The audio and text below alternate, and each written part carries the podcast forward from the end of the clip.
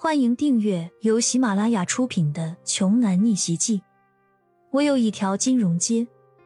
作者：山楂冰糖，由丹丹在发呆和创作实验室的小伙伴们为你完美演绎。第二百三十一章。谢谢，不用了。骄阳冷冷的说：“对于这种人，骄阳是敬而远之的。”骄阳都后悔给他们安排玉皇院了，这种人直接找个小旅馆就行。此时饭菜也一一上齐了，自然都是名贵的菜，这都是看在骄阳的面子上专门做的，不然凭借凯文订的三楼包厢，他们能吃到精品鱼子酱吗？这几道菜吃的离谱，一家惊呼连连。太好吃了，这这真的太鲜美了，这都是电视里的食材吧？真的美味，几人一边吃一边拍照。弟妹，你们说今天是不是得谢谢我们？要不然你们上哪吃这么好的菜去？李叔和黄美丽只能陪笑。有美食怎么能少得了美酒呢？可是包厢里却是一瓶酒都没有。凯文呐，去拿瓶好酒来。李普说道。凯文的心脏一抽抽，天哪，居然还想喝酒啊！这个时候，楚韵推门而入，手里拿着一瓶纤细的白葡萄酒走了进来。承蒙各位大驾光临，真是让小店蓬荜生辉。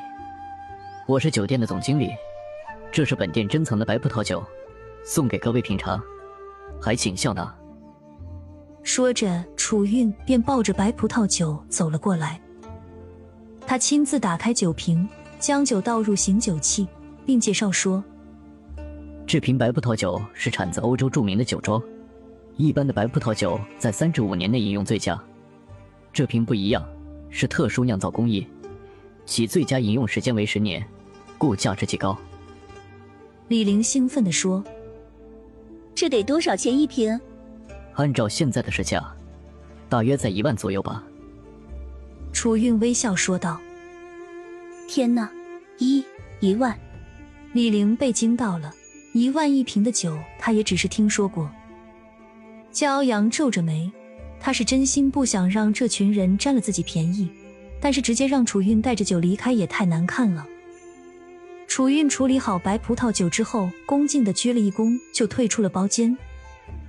骄阳叹了口气，想把酒撤走也没办法了。大伯母满脸的兴奋，这可是经理呀，这个酒店的总经理呀，这个包间是凯文订的，一定是冲着凯文的面子来的。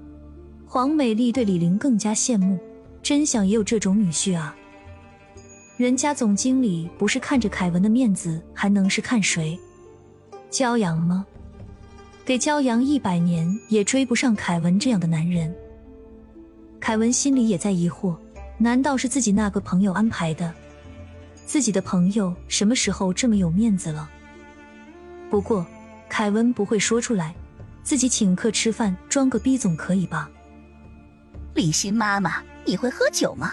这种白葡萄酒能喝的习惯吗？大伯母讪讪的说道。其言下之意就是不想给李欣一家喝，这么好的酒自家喝都还不够呢，怎么能分给穷亲戚喝呢？我不会喝酒，你们喝吧。黄美丽只能尴尬的笑着回答：“她也想喝啊，也想品尝一下这一万一瓶的酒是什么味啊。但是人家都说的这么明显了，自己怎么也得懂事吧？”是啊，不会喝酒就不要喝了，给你们家上几瓶饮料吧，饮料喝起来也不错。李普也附和的一边说着，一边便将几瓶饮料递了过去。这一顿饭，大伯家吃的那叫一个舒服，吃的那叫一个美。黄美丽倒是受了不少气。酒足饭饱之后，一行人下来结账。前台早就恭候多时了，只是象征性的收一点钱，意思意思而已。自然的，这个功劳又落到了凯文的头上，这样大伯母对凯文更加满意。走吧，妈妈，听说妹夫给我们订了酒店。我们赶紧去看看，趁着天色还早，不满意的话，我们还能自己再找地方。李玲边说边看向骄阳。大伯母说：“是得去看看，要是什么小旅馆，那就不好了。我们这种身价的人，怎么能住小旅馆呢？”本集播讲完毕，想听更多精彩内容，欢迎关注“丹丹在发呆”。